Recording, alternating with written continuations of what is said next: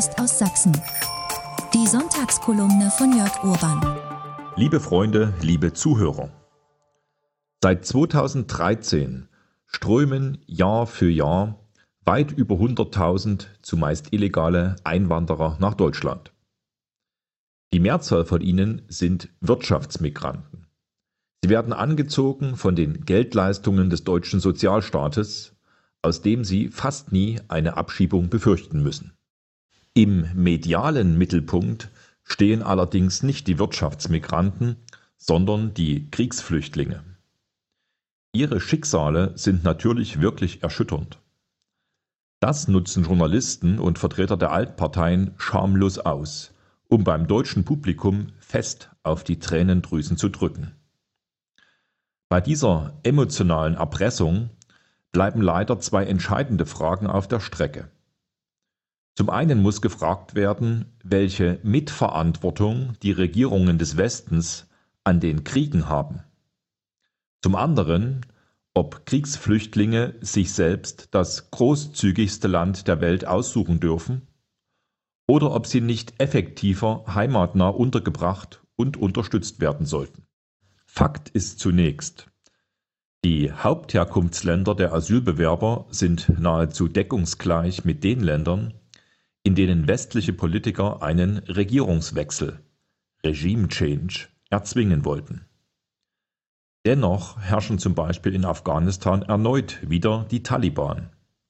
20 Jahre Krieg hatten also für uns nur ein Resultat: Hunderttausende Afghanen sind nach Deutschland geflohen Ebenso verhält es sich mit Syrien, dem Irak und Libyen. Das Einzige, was der von den USA angeführte Westen mit seinen militärischen Interventionen erreicht hat, sind die Zerstörung dieser Länder und die Massenproduktion von Kriegsflüchtlingen, die nach Europa wollen. Wenn Deutschland nun trotz dieser negativen Erfahrungen auch noch Waffen in die Ukraine liefert, dürfte das Ergebnis ähnlich ausfallen. Die Waffen des Westens verlängern den grausamen Krieg. Noch mehr Menschen werden dadurch sterben und noch mehr Ukrainer werden nach Deutschland flüchten. Leider hat das letzte Jahr übrigens auch gezeigt, dass nur sehr wenige von ihnen schnell eigenes Geld verdienen. Hunderttausende Ukrainer beziehen derzeit, genauso wie sehr viele Afghanen, Syrer und Iraker, Leistungen vom deutschen Sozialstaat. Aus meiner Sicht ist eine solche Politik von Anfang bis Ende falsch. Mittlerweile begreifen das auch die ersten Bürgermeister.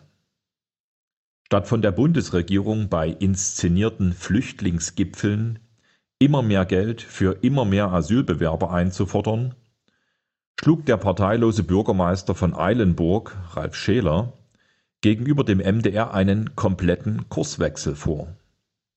Er sagte, als erste Maßnahme einer neuen Asylpolitik müssten wir damit aufhören, Waffen in Kriegsgebiete zu liefern. Erstaunlicherweise versprachen das selbst die Grünen und die FDP vor der letzten Wahl noch hoch und heilig. Keine Waffenexporte in Krisengebiete. Der grünen Außenministerin Annalena Baerbock und der FDP-Kriegstreiberin Marie-Agnes Strack-Zimmermann scheinen ihre Wahlversprechen jedoch komplett egal zu sein. In transatlantischer Nibelungentreue folgen sie eher den Vorgaben aus Washington als ihrem Parteiprogramm oder den Wünschen der deutschen Bürger. Die Mehrheit in Deutschland denkt nämlich zum Glück anders. Eine halbe Million Menschen haben in den letzten Tagen das Friedensmanifest von Alice Schwarzer und Sarah Wagenknecht unterzeichnet. Aktuelle Meinungsumfragen legen zudem nahe, dass die Deutschen bei einem Volksentscheid sowohl Waffenlieferungen als auch eine übertriebene Flüchtlingsaufnahme ablehnen würden. Beide Themen hängen sehr eng miteinander zusammen. Nur wenn die Regierungen des Westens aufhören, sich als Weltpolizei in fremde Konflikte einzumischen, kann die Massenmigration wirkungsvoll eingedämmt werden.